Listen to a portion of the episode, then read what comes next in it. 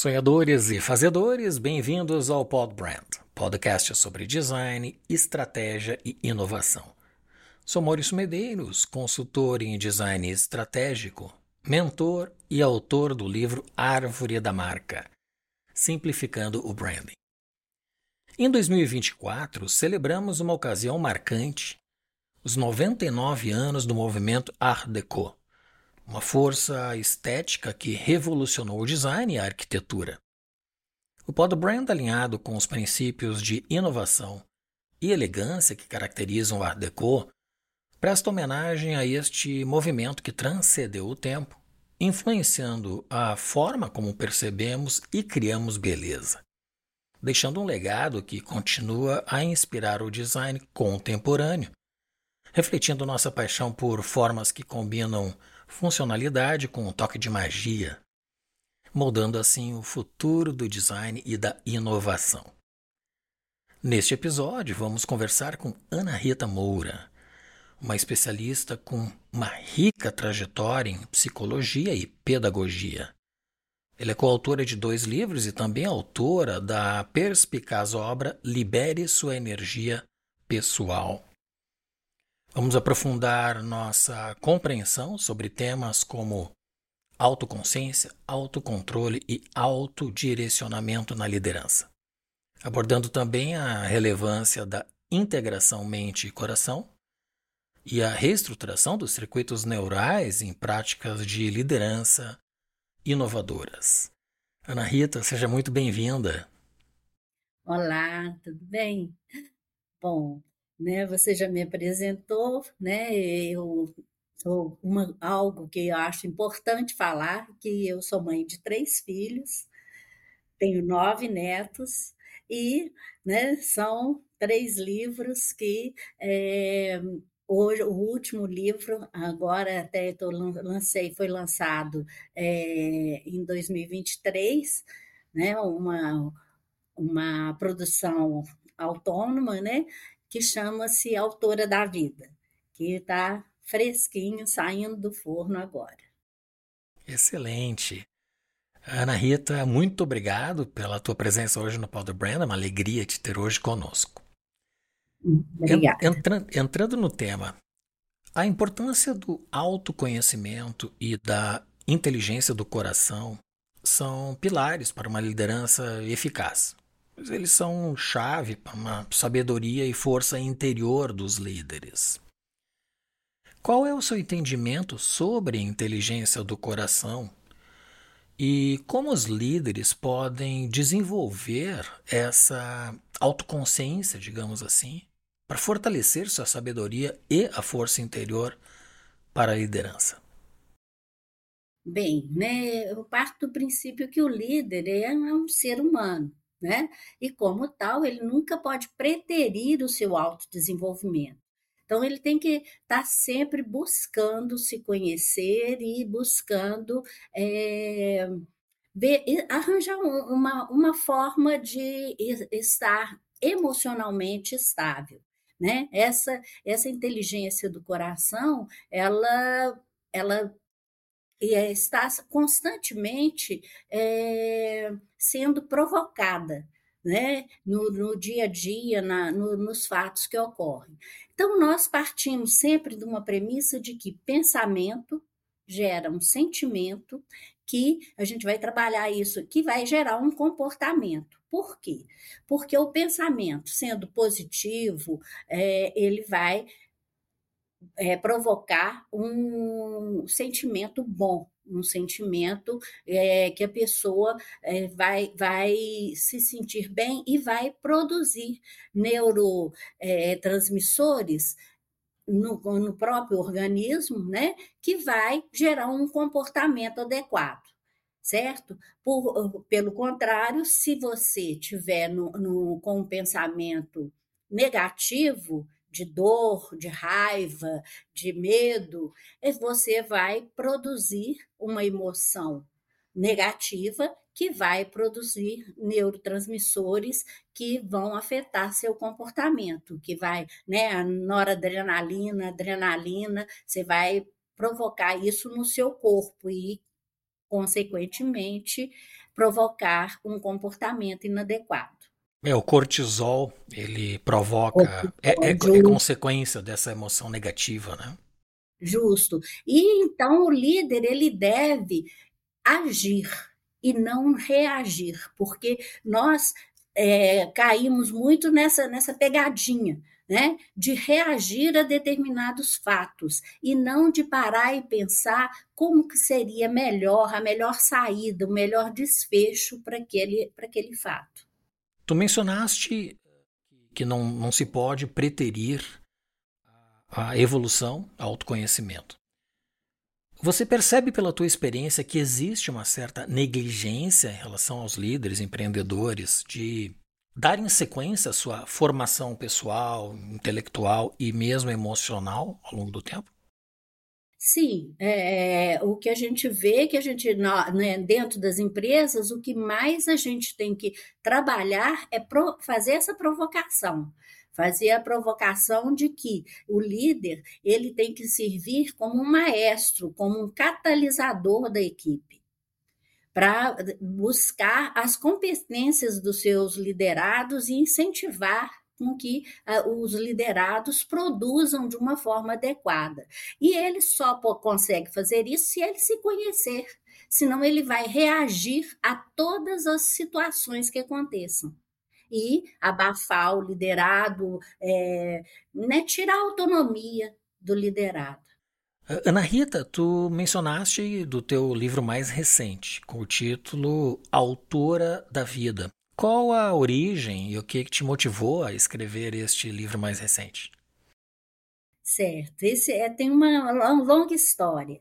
Esse livro ele começou como um e-book em 2017 e é, ele tinha o nome de Aurora da Vida certo? Então ele ficou veiculado né, na internet como e-book Aurora com o nome Aurora da Vida. Só que é, o ano passado eu resolvi a editá-lo né, no papel. E eu, quando eu cheguei e enviei para a editora o livro, a, a editora me perguntou: é Aurora ou autora da vida? Aí eu falei, como tudo, né, se organiza do jeito que tem que ser, eu falei dois minutos para eu pensar. E, com certeza, virou autora da vida, que é o, a, a, filosofia que eu, que eu luto para com que meus, meus pacientes, as pessoas com que eu é, lido nas empresas, é, façam, né? que é pegar a rédea da própria vida de ser autor da sua vida. Inclusive, a foto da capa dele é uma fotografia minha, lá de Alter do Chão, certo? Porque acredito que nós mesmos é que temos que pegar a rédea da vida e cada um é, corrigir as suas dores, seus, suas dificuldades, suas limitações, para fazer um mundo melhor, para agir profissionalmente de uma forma melhor. É a vida autêntica é aquela em que nós decidimos dar direção a ela, né? Que é esta autoria que tu mencionas. No teu outro livro, Libere Sua Energia Pessoal, você aborda a transformação da angústia existencial em energia motivacional e a responsabilidade de produzir abundância emocional para doar. Poderia compartilhar como os gestores podem aplicar estas ideias para transformar esta angústia em motivação e implementar a abundância emocional no ambiente corporativo? E se puder, alguns exemplos que tu já tenhas vivenciado. Pois é. Primeiro, a gente tem que partir né, de que energia é energia. E a mesma energia que você gasta para ficar deprimido, para ficar é, com pensamentos repetitivos de incompetência, de dor, de é, frustração, você pode utilizar para modificar esses pensamentos e agir em prol de você mesmo e das pessoas que estão ao seu redor Né? Então, voltamos lá naquela premissa: pensamento gera sentimento, que gera comportamento. Então, nós temos a rédea na mão, a chave da transformação na nossa mão. Agora, tem que ter o, a vontade, a pessoa tem que querer modificar, saber que do jeito que ela está, ela não, não vai bem, não está bem, certo? Eu, eu costumo dizer, se você olha, o parâmetro é o seguinte: a minha vida está bem, parabéns para mim. Se a minha vida vai mal, eu não vou culpar o outro. Eu vou ver onde, quais são os caminhos que eu estou buscando para ficar na depressão, na tristeza, na raiva, né? Então, assim, são, são é, esse é um movimento. Pegar a rédea da vida, né? Ou ajudar ao outro a pegar essa rédea, né? Transformando, buscando os pensamentos, as for a forma, porque parece até piegas, né? No momento que a gente fala, não, muda seu pensamento, pensa de uma forma positiva. Vamos ver em que, que isso pode te levar, né? Todo problema ele te traz uma solução. Todo problema ele já vem carregado de uma solução. A gente não deve é ficar embarcado, afogado no problema. Porque se você fica só pensando no problema, você vai justamente ter uma emoção negativa e depois é, produzir né, neurotransmissores como cortisol, que acaba com seu corpo, a noradrenalina, adrenalina, que te põe é, preparado para a luta o tempo todo. Então, é, é, esse, é essa equação, vamos dizer assim, é que vai é, fazer transformar angústia existencial em energia motivacional e produtividade. Produtividade por quê? Porque no momento que eu tiver com uma energia positiva, eu estou é, é, secretando né, hormônios, neurohormônios, neurotransmissores que vão ajudar, como serotonina, é, ocitocina, que vão ajudar você a ter uma clareza da situação e agir positivamente. Tu mencionaste numa das, das dos exemplos desta energia negativa, vamos chamar assim, a depressão. No entanto, o, o reflexo emocional ou reflexo do sentimento da depressão, muitas vezes, tem uma origem desconhecida, inconsciente. E para transformar essa energia negativa em positiva, precisa se ter a consciência daquilo que está causando, como tu mencionaste. De que forma se chega à origem destas reações negativas que podem provocar ou que provocam a depressão, para então buscar a solução. Como é que se identifica a origem destes fatores causadores? Pois é, uma das coisas que a gente tem visto muito ultimamente com a neurociência, com a própria física quântica que fala da questão da energia, é justamente isso, que você não precisa ficar como Freud fazia, de ficar buscando a causa da causa certo? Né? Então, assim, você pode é, primeiro que a gente fala de, um, de uma depressão aguda, né, a princípio, e não uma crônica. Uma crônica, é claro que a gente vai precisar de medicamento, de um acompanho psiquiátrico, né, de um psiquiatra, o acompanhamento, né, de um, de um psiquiatra.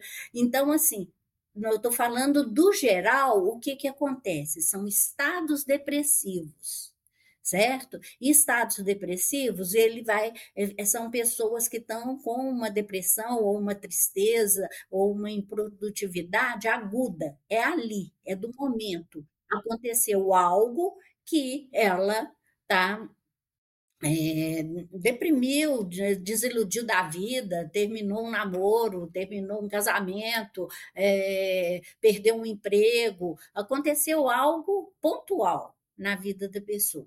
Então, é, é, claro que é muito mais fácil de tratar do que uma depressão crônica, que vem de anos, que vem de. Né, que aí sim a gente vai ter que olhar a causa, as, o, o, pelo menos olhar para a causa, mas tratar com medicamento para pessoa ter pelo menos um input para sair dessa depressão, certo? Então, é, aí a gente volta, porque a depressão ela, ela é, é um desequilíbrio na realidade hormonal ou dos neurotransmissores, como a serotonina, que é o, o, o neurotransmissor da felicidade, e a noradrenalina. Então há um, há um desequilíbrio há mais produção de noradrenalina do que de serotonina. Então, no momento em que você pega desses três pilares, pensamento, sentimento e comportamento, e começa a trabalhar aí, principalmente iniciando no pensamento, você, né? Então, começar a focar em coisas mais positivas da vida, em vez de ficar só remoendo o problema, só se sentindo é, o último. É, é, como é que fala? Cocô do cavalo do bandido entendeu? Então, no momento em que a gente se põe, nós mesmos nos deprimimos, nós mesmos é, é, nos depredamos. Tem um filme que chama Quem Somos Nós, que eu acho que todo mundo deveria assistir, certo? Por quê? São é, neurocientistas, são físicos quânticos que fazem, é um documentário, mas ele é romanceado, então é até gostoso de assistir, mostrando como que nós viciamos nesses neurotransmissores. Então, nós mesmos cavamos nosso buraco certo? Para sentir novamente. É como se, por exemplo, eu sou viciada em cocaína, eu sei que se eu subir no morro lá para pegar a cocaína que eu quero, eu corro risco de morrer, de acontecer qualquer coisa, mas eu preciso, eu vou atrás e sei que estou pagando o preço de morrer, ou de ser assaltado, ou de que qualquer coisa assim, certo? Buscando o, aquele meu vício, aquela minha, aquele produto para eu me sentir bem, fora, fora né, da caixinha no momento. Então, assim, nós provocamos as situações para sentir o mesmo, ter a mesma descarga dos neurotransmissores no corpo e falar: nossa, minha vida realmente não tem jeito, não tem jeito, não tem jeito. Então, é nesse momento é que eu não sei se eu estou me alongando demais, mas é nesse momento que a gente tem que parar e realmente, como que eu disse, parece assim até piegas, mas se você trabalhar nesses três pilares, você consegue sair de uma tristeza, de um fracasso, um sentimento de fracasso. Eu recomendo muito o documentário que tu citaste, Quem Somos Nós. Inclusive, vamos colocar o link desse documentário na descrição aqui do nosso episódio. É extraordinário. Uhum. A autonomia e o autodirecionamento são aspectos vitais para o sucesso de uma equipe, onde a ação e a coragem muitas vezes superam a própria necessidade de um conhecimento completo do caminho a seguir.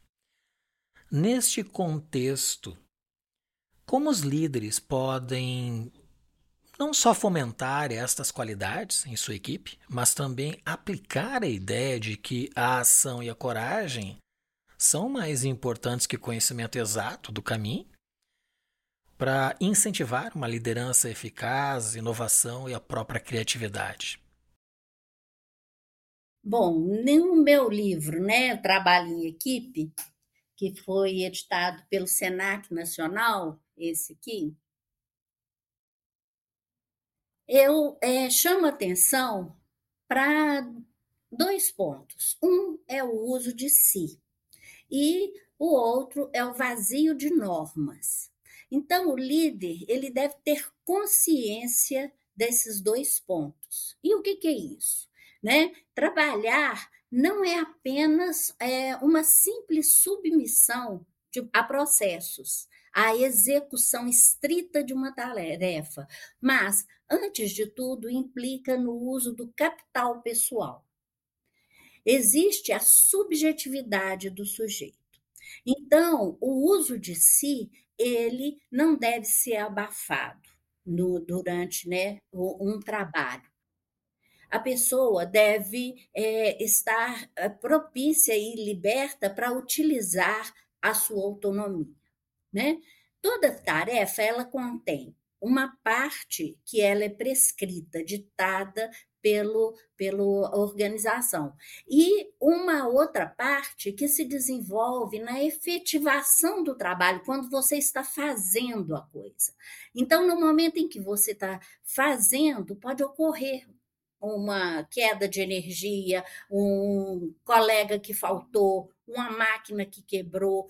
Então, o, o funcionário, o liderado, ele deve ter autonomia para fazer uso de si. Parar e pensar como é o melhor, qual que é a melhor solução, como o meu líder agiria, como o que, que ele iria me é, é, conduzir a fazer? E atuar porque senão a, a pessoa fica, se ela ficar só estrita ao que é submissa, submissa né? às, às condições que foram passadas para ela, né? aquelas normas que foram passadas, ela não vai produzir, ela não vai resolver o problema no momento em que o líder não está, é ela que tem que tomar a decisão. Né? E, por outro lado, o líder, por mais, mais controlador que seja, é, ele deve, depois do fato ocorrido, ele deve parar e conversar com seu liderado. O que, que é que fez você tomar esse caminho? Em vez de criticar e de abafar a, a, a tomada de decisão do liderado, do funcionário. Então, é só assim que as coisas são capazes de é, ter um final feliz, né? de continuar, é, conseguir fazer com que o, a, a tarefa seja cumprida da melhor forma possível que é a melhor. Se fosse o líder ali no lugar, ele ia ter que agir também de uma forma diferente, sem, sem ser da prescrição de como seria feita essa tarefa. Então, é, é a forma que pensar que todo sujeito ele, ele é, é, tem a sua própria subjetividade, então ele tem toma as próprias decisões. O que não pode é ser abafado para ficar engessado lá naquela condição de execução daquela tarefa. Então é a forma com que eu vejo. Por experiência própria, empresarial, de algumas décadas, eu percebo que as equipes são um reflexo muito próximo daquilo que é o próprio líder.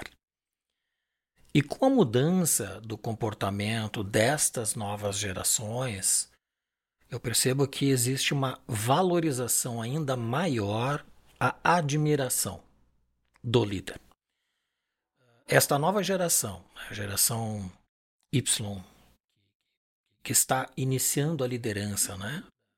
E a Alfa, que é a mais recente, que serão os novos ah, entrantes, talentos no mercado de trabalho, tem uma, forma de comportamento distinta das anteriores, da minha sobretudo, mas que valoriza muito a admiração daquele que está próximo a si, do seu grupo, da sua tribo.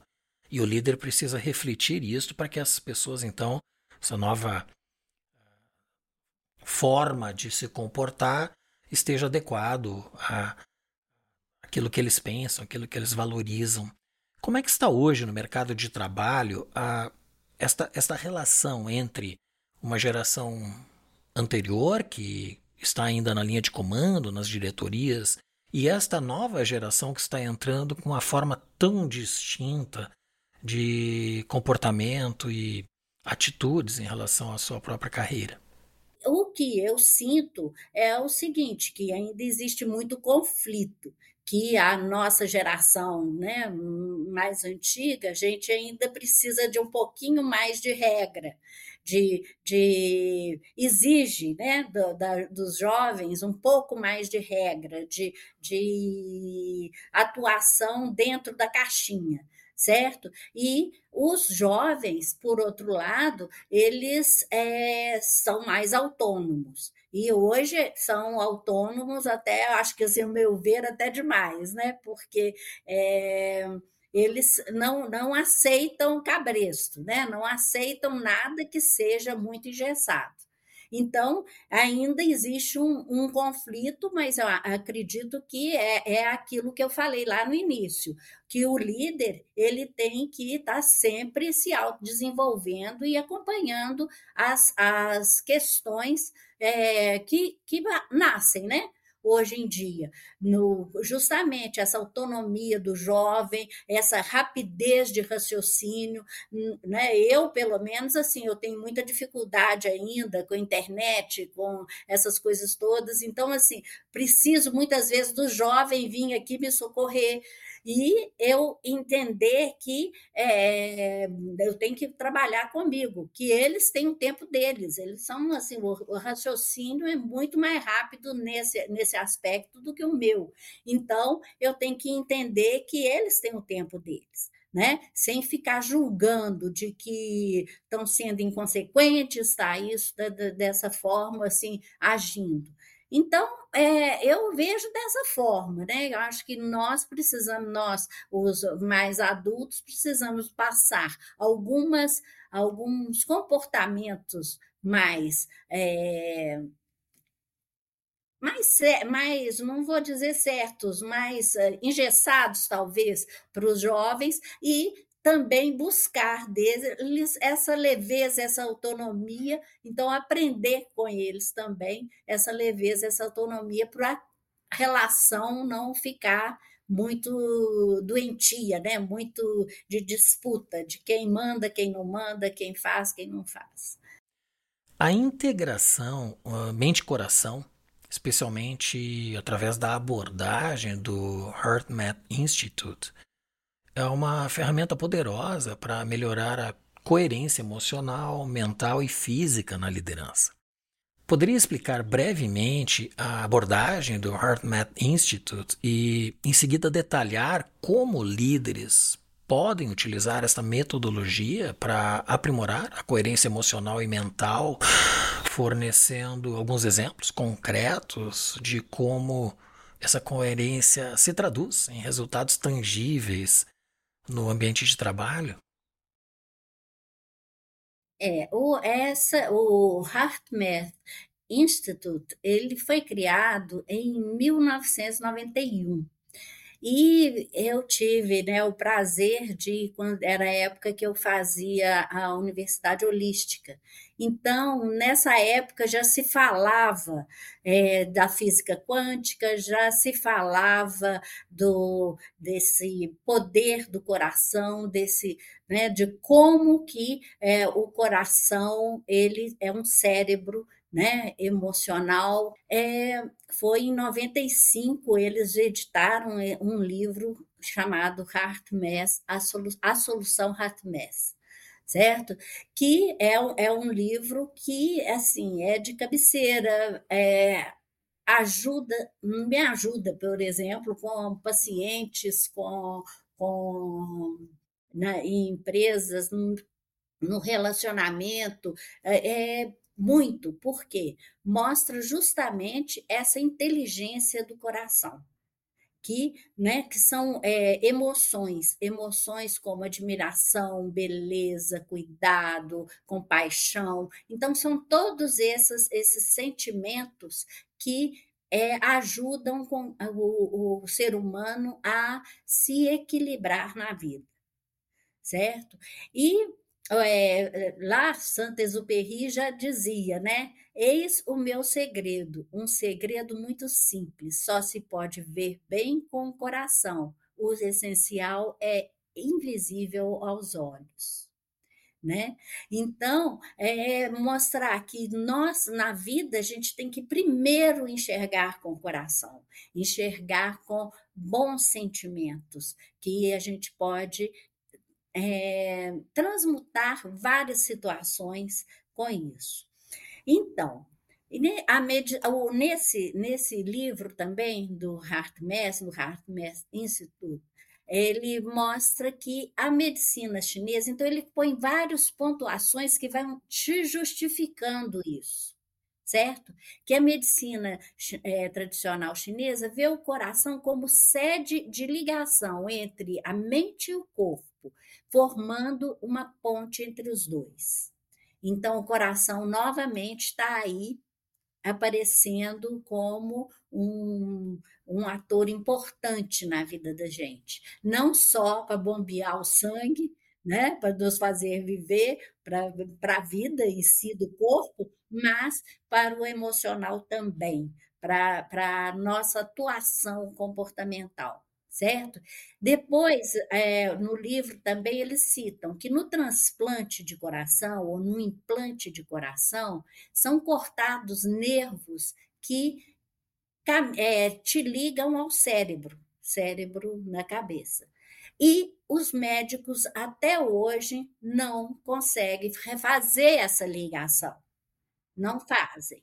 Mas, desde que puseram o coração no corpo da pessoa, ligado com as outras coisas, e esse coração começa a bater, ele automaticamente, como um autônomo, né, como seu, seu sistema nervoso pessoal, o coração, ele bate para o resto da vida. E o coração também. Isso é uma outra coisa, né? Uma incógnita, mas ao mesmo tempo mostrando que é um cérebro particular, ele tem autonomia para se comandar, né? E outro ponto também que mostra é que é, o cérebro, ele, o coração é, é, um cérebro, tanto é um cérebro que ele afeta o sistema límbico que está no cérebro certo? A amígdala, o córtex, o tálamo, ele afeta, transforma, né? Esse manda mensagens e o cérebro obedece.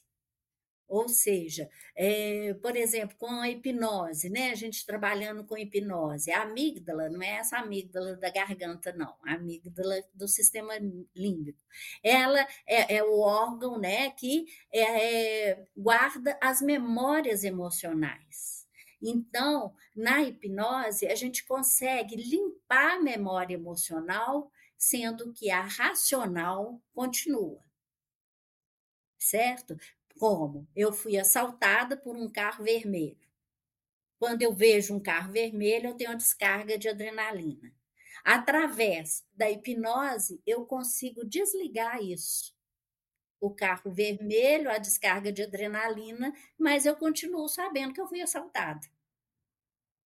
Percebe? Então a diferença o que que faz? Então olha só, se o coração começa, consegue, quando eu penso, é, é, a gente fala, tem vários exercícios que a gente fala, respira com o coração, né? Vai, vai colocando a pessoa em alfa, né? E, e aí vai descendo, né? Até colocar no, no, no, no, no transe hipnótico, é, você consegue limpar a amígdala, certo? Então, você parte do coração e não da razão para limpar essa amígdala.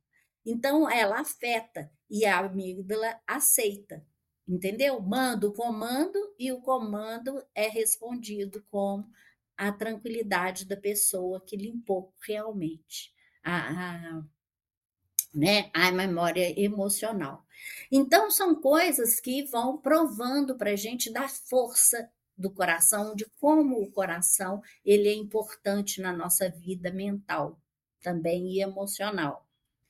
E são é, tem muitas técnicas que você está me perguntando quais são as técnicas. O próprio é, é, Instituto HeartMath ele tem é, é, várias técnicas que a princípio parece é, uma coisa piegas, boba, que não vai levar em nada, mas o resultado é positivo, certo? Eu até separei algumas técnicas aqui que eu posso até depois passar, né? Porque é uma, é uma, são vários comandos, aqueles comandos que eu pus lá no livro, né?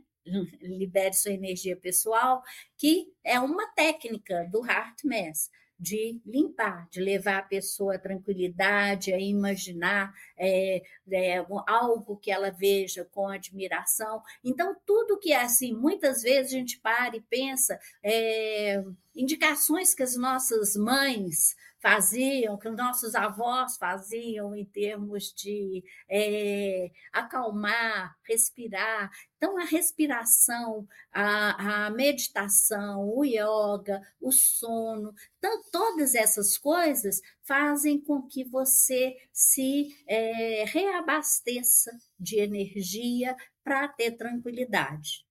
Certo? Então, o que, que o líder poderia fazer nas suas na, lá dentro da empresa, né? Hoje existe ginástica laboral, né? Dentro da ginástica laboral podia ter um momento de yoga, podia ter um, uma meditação também, que a princípio as pessoas acham assim, ah, que bobagem, não vai dar em nada.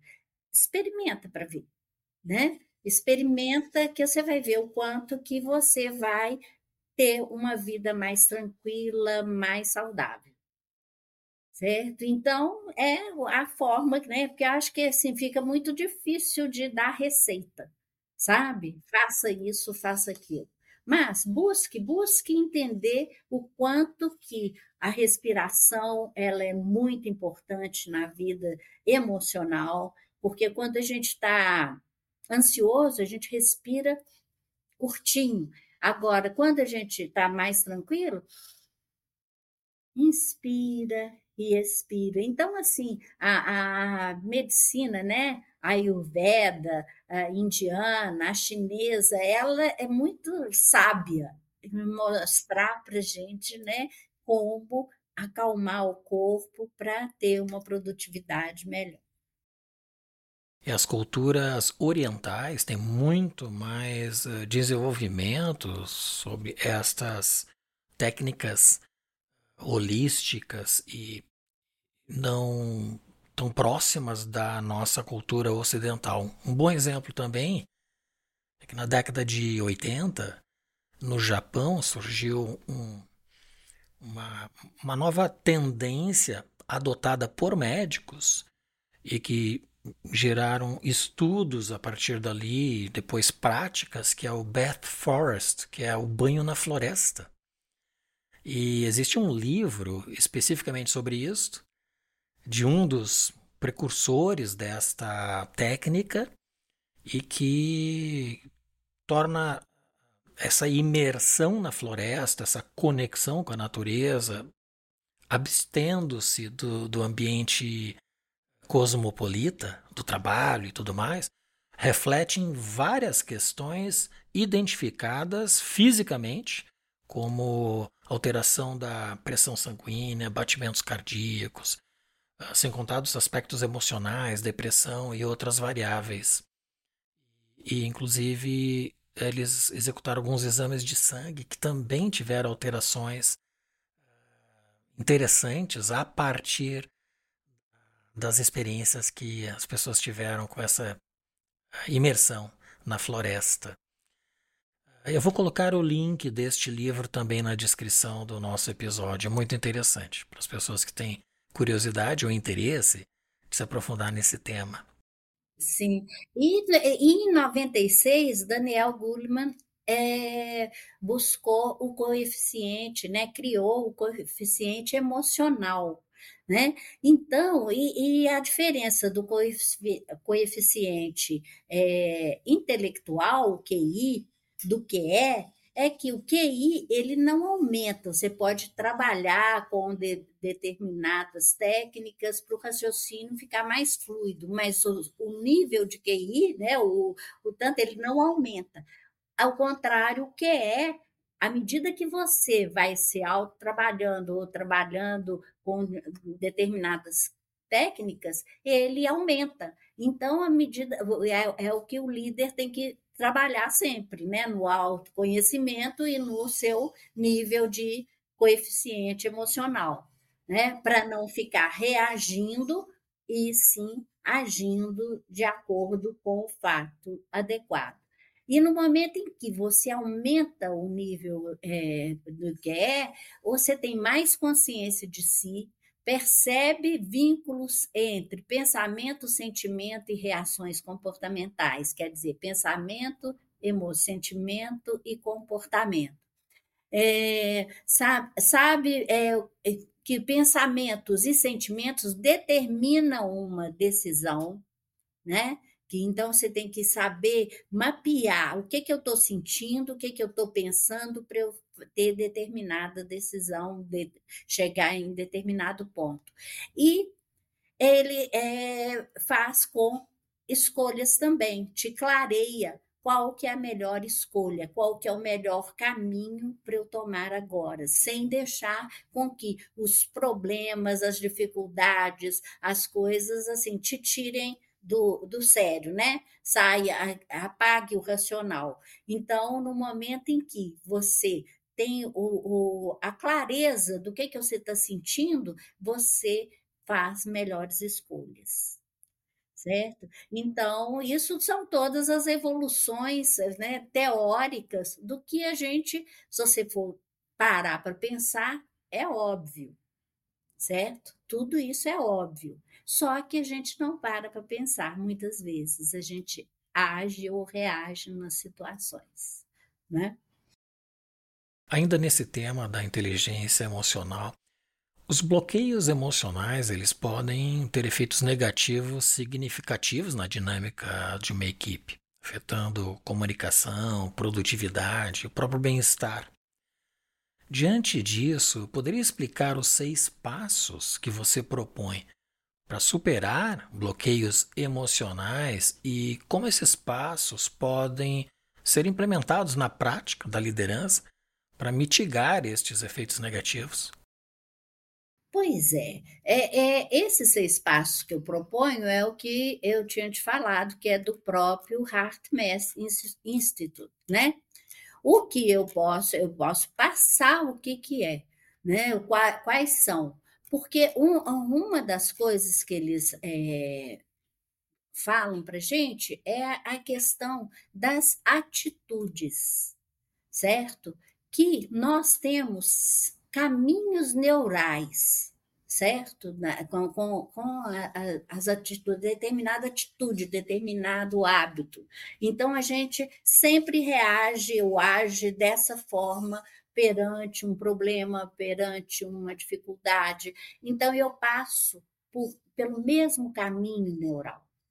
O que, que é um caminho neural? Por exemplo, você tem um parque todo gramado e você passa, ou todo mundo passa pelo mesmo caminho todo dia. Então, o que, que acontece? Ali não vai nascer grama. E eu, que nunca fui no parque, eu vejo aquele caminho marcado, o que, que eu faço? Passo pelo mesmo caminho, não passo por cima da grama. Certo? Eu já vejo. Então, a gente já faz aquele determinado hábito, atitude que a gente tem, a gente é, é, tem que.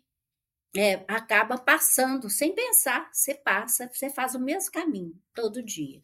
Ou seja, dá a mesma resposta para o mesmo problema.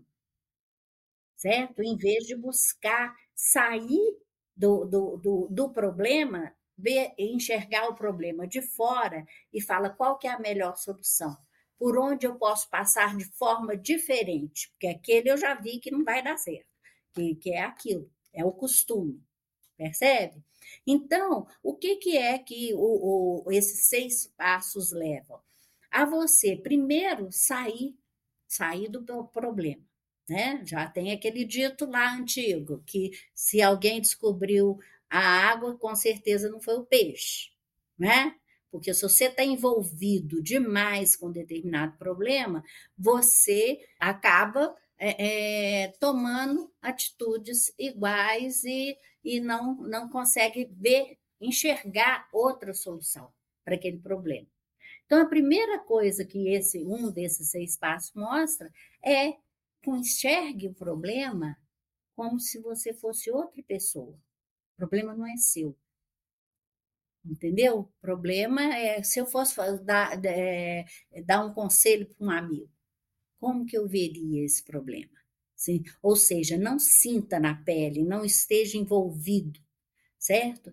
Então, é trabalhando com a respiração, com a, é, essa forma, para ver que existe outros caminhos para você passar para resolver seus problemas. Que você, se você pegar esse hábito de buscar sempre novos caminhos, novas soluções, você vai ser mais é, é, como é que falo? produtivo, você vai ser mais feliz na sua escolha, certo? Então, é trabalhar com a respiração, com a meditação, com relaxamento, com buscar enxergar o problema quando você colocar emoções positivas no seu coração, certo? Como de admiração, de alegria, de compaixão. Então, você já é, contamina o problema com essa visão, com essa forma de enxergar o problema, certo? Então, é, é fazer exercícios dessa forma.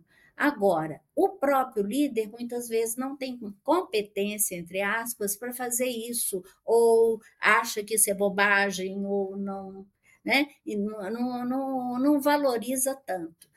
Aí seria talvez o RH da empresa, alguém que viesse para fazer esse tipo de, de trabalho né, na sua equipe. Assim, porque a pessoa, nós somos é, maleáveis, permeáveis. Então, no momento em que você vivencia profundamente algo, cria um novo hábito, cria uma nova atitude, uma, uma nova forma de enxergar, você começa a andar por outros caminhos. Você sai daquele círculo vicioso que é aquela trilha, aquele círculo neural você consegue, através de técnicas, aí entra neurociência, entra biodança, entra conhecimentos de todo lado, né? Hoje a física quântica mostra o quanto que nosso pensamento e sentimento coerente cria a nossa realidade, certo? Então são coisas que é, é por aí não tem como, não, não, tem assim regra de bolo, né? Assim, receita de bolo para o líder fazer. Tem é, essa clareza de que os caminhos neurais podem mudar. Então, a, as atitudes podem mudar também. A dinâmica e os exercícios que tu praticaste com essas equipes são uma forma de reestruturação destes circuitos neurais, né? Evoluindo sempre para a melhor versão. Muito bom. Excelente. Ana Rita, chegamos agora no Pinga Fogo. São três perguntas que eu faço a todos os convidados. Primeira, quais são as virtudes do empreendedor de sucesso? Bom, o empreendedor é, de sucesso, ele primeiro, no meu ponto de vista, né, ele tem que sonhar, ele tem que ter um, ah, um objetivo maior, algo que o impulsione para, para esse caminho de empreendedorismo. Né? Empreendedorismo, ele em, em si, ele já é um pouco né, ameaçador, porque você tem que pôr energia, dinheiro, várias coisas para chegar num ponto. Então, ele tem que ser impulsionado por um sonho. Depois, ele tem que decidir comprar esse sonho, né? Chegar e falar: não, vou, eu vou, que vai dar certo, né? E planejar um melhor caminho, né? E depois agir, e agir com persistência, porque muitas vezes não vai ser da primeira vez que vai conseguir, nem da segunda, nem da terceira, né? Ele vai é, é, tem que ter uma resiliência aí. E eu acredito que o empreendedor que tem persistência e resiliência, ele é o que vai ter sucesso. O que diferencia os sonhadores dos fazedores? Bom, essa daí é, é, é interessante. Por quê? O fazedor faz muito por prazer, no meu ponto de vista, né? Eu, eu, eu, vejo assim por mim, adoro uma vassoura e a varrer, né? Se deixasse eu varria o mundo inteiro, né? Por prazer de ver limpo, de ver feito, né? E o sonhador, ele ele é mais, é, vamos dizer o quê? Ele é superior ao, ao fazedor, porque o prazer dele não está só no varrer, entre aspas. O, o prazer dele está lá na frente, tá? Em ver o mundo mais limpo, em ver as coisas é, acontecendo melhor, em as pessoas estando cuidando desse mundo. Então, assim, é, é uma outra forma.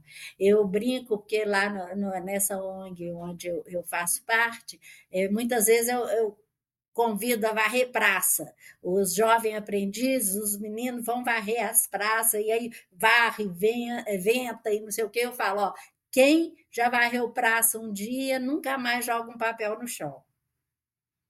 Então, é o sonho, é o sonho de educar, de buscar. Então, é diferente do prazer ali na hora do, do que você está almejando lá na frente. E a última, o que é design? Pois é, design. Design para mim é o planejamento, é, é, é pegar um sonho, né? A gente está falando de sonho, e a gente planejar o caminho para eu atingir esse sonho. Muito bem.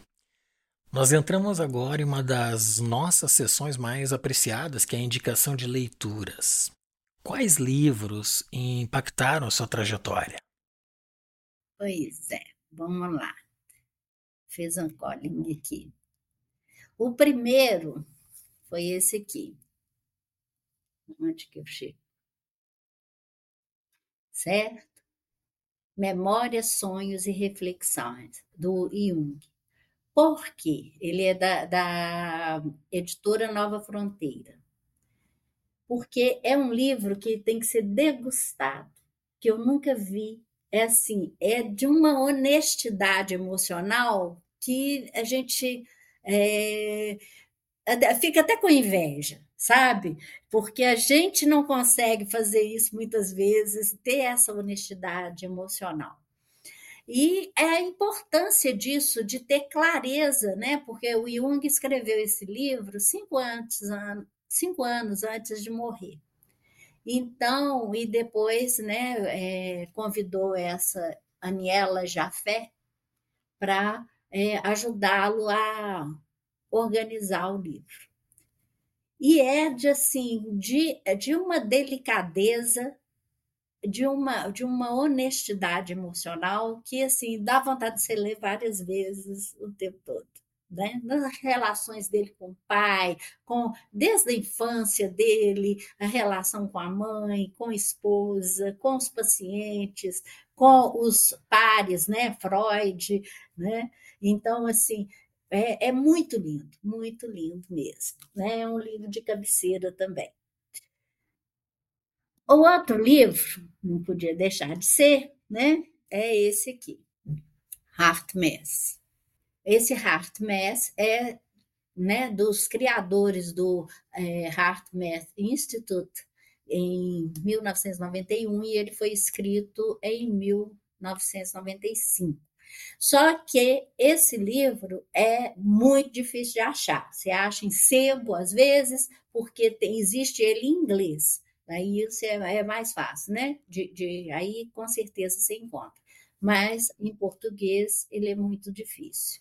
E ele é um livro também que, assim, um meio salvador para mim, sabe? Quando eu estou encasquetado com algum paciente, às, às, vezes eu não sei qual caminho que eu vou, eu pego ele e vou lendo, lendo, lendo, até eu achar a chave, certo? De como eu vou chegar naquela pessoa.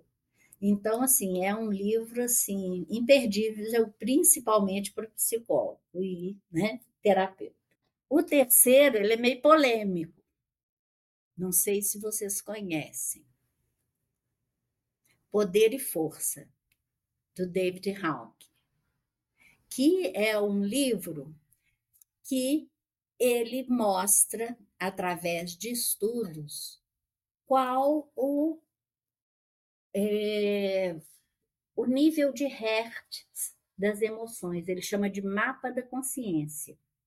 Eu tenho até aqui que assim que é muito interessante. Então ele fala, por exemplo, que a vergonha tem 20 hertz. Você está quase que parado no mundo, entendeu? Com essa energia. E depois você vai, vai subindo é, para apatia, é, tristeza. Tristeza tem, por exemplo, 75 Hz, ainda está parado, entendeu? Até ir subindo para emoções mais é, delicadas, né? Que aí vai ser coragem, que já é já é 200 Hz, aceitação, 310 Hz, e daí vai até se chegar à iluminação. Nós não estamos precisando chegar na iluminação, mas é, que são é, 700 a 1000 Hz. Né, na iluminação, mas a gente pode chegar na alegria, que são 540 Hz. Então, por que trabalhar alegria, tra trabalhar compaixão, alegria, essas coisas? Para você ter energia, inclusive, de viver, de fazer, de produzir, certo? E uma das coisas, cada vez que você pega o livro, porque não é um livro para você ficar lendo de cabo a rabo direto, né? Você pega ali para procurar uma situação. E ontem à noite eu fui procurar uma situação interessante nele e olha o que, que, que, que ele fala: a questão do vício. Olha só que interessante. O vício não é não é pela substância em si, certo? Mas você utiliza, por exemplo, o álcool, ou a maconha, ou a cocaína, para você subir de nível. Então você tem a experiência, olha, olha a sabedoria desse cara, né? PhD e tudo, mas você tem a experiência de até iluminação, né? No momento que você usa uma, um psicotrópico, né? Uma cocaína ou o que for. Então você tem a vivência de um nível em termos de hertz de iluminação. Só que você está lá na tristeza, você está lá na apatia, entendeu? Você está lá embaixo. Então você utiliza esse esse essa vivência e é essa vivência que você quer. Não é o, o a, a, a matéria, o, o, como é que chama? O psicotrópico em si mas a vivência que você se vicia na vivência. Excelente. E para facilitar o acesso de todos, nós disponibilizamos os links destes livros diretamente na descrição. Além disso, eu convido todos a explorarem a nossa seção livro no site podbrand.design. Lá nós reunimos uma curadoria com mais de 250 livros recomendados por nossos convidados. Não deixem de conferir, o link também se encontra na descrição, inclusive os livros de autoria e coautoria da Ana Rita. Excelente a lista de indicações, muito bom. Fiquei muito curioso. Curiosidade intelectual, aquela que ativa né, o desejo, a vontade de ir atrás do conhecimento. E eu sou entusiasta do conhecimento, certamente eu vou atrás disso. Uhum, que bom. Indo para o final, eu trago ainda a pergunta da Luciana Mitri, que é idealizadora do programa Inspirando Mulheres Empreendedoras e que esteve recentemente no Pod Brand.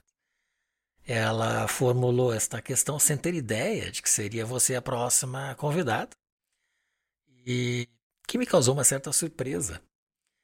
Quando você pensa em empreendedorismo, quando se fala do empreendedor, você pensa num homem ou numa mulher? Ah, eu penso numa mulher, porque eu me ponho no lugar, né? Eu, eu para ser honesta, eu não me acho empreendedora. Eu acho que eu sou mais sonhadora do que empreendedora. Certo? Eu eu vivo muito assim no meu no meu cantinho, né, no, né? Mineira, você já viu, né? e se você pudesse fazer uma única pergunta ao nosso próximo convidado, qual seria? Pois é, pensei muito nisso, né? Olha, nós estamos vivendo tempos muito difíceis no mundo, no mundo inteiro, né? E eu perguntaria como você tem lidado com as inversões de valores mundiais. Muito bom. Requer muita reflexão. Sim. Profunda introspecção para chegar a uma, uma conclusão sensata, né? Realmente o mundo está tá muito transformado. Muito, muito doido, né? Muito, muito doido. Muito bem, Ana Rita, foi um privilégio enorme tê-la hoje conosco no Pod Brand, teus insights sobre, sobre liderança, transformação emocional são verdadeiramente valiosas. Eu te agradeço muito por compartilhar tua expertise conosco, enriquecendo nossa compreensão sobre a grande disciplina da liderança. Obrigado de coração. Agradeço imensamente a oportunidade de poder compartilhar o que eu penso. Muito obrigado e até breve. Até breve, então. Para continuar se inspirando e explorando mais histórias de transformação e crescimento, visite o nosso site podbrand.design. Você encontrará todos os episódios e a curadoria dos livros recomendados pela Ana Rita e por todos os nossos convidados. Não se esqueça de se inscrever e compartilhar este episódio, para que mais pessoas possam se beneficiar dessa jornada de aprendizado e autodescoberta. Nos vemos no próximo episódio, aqui no Podbrand, o podcast do design.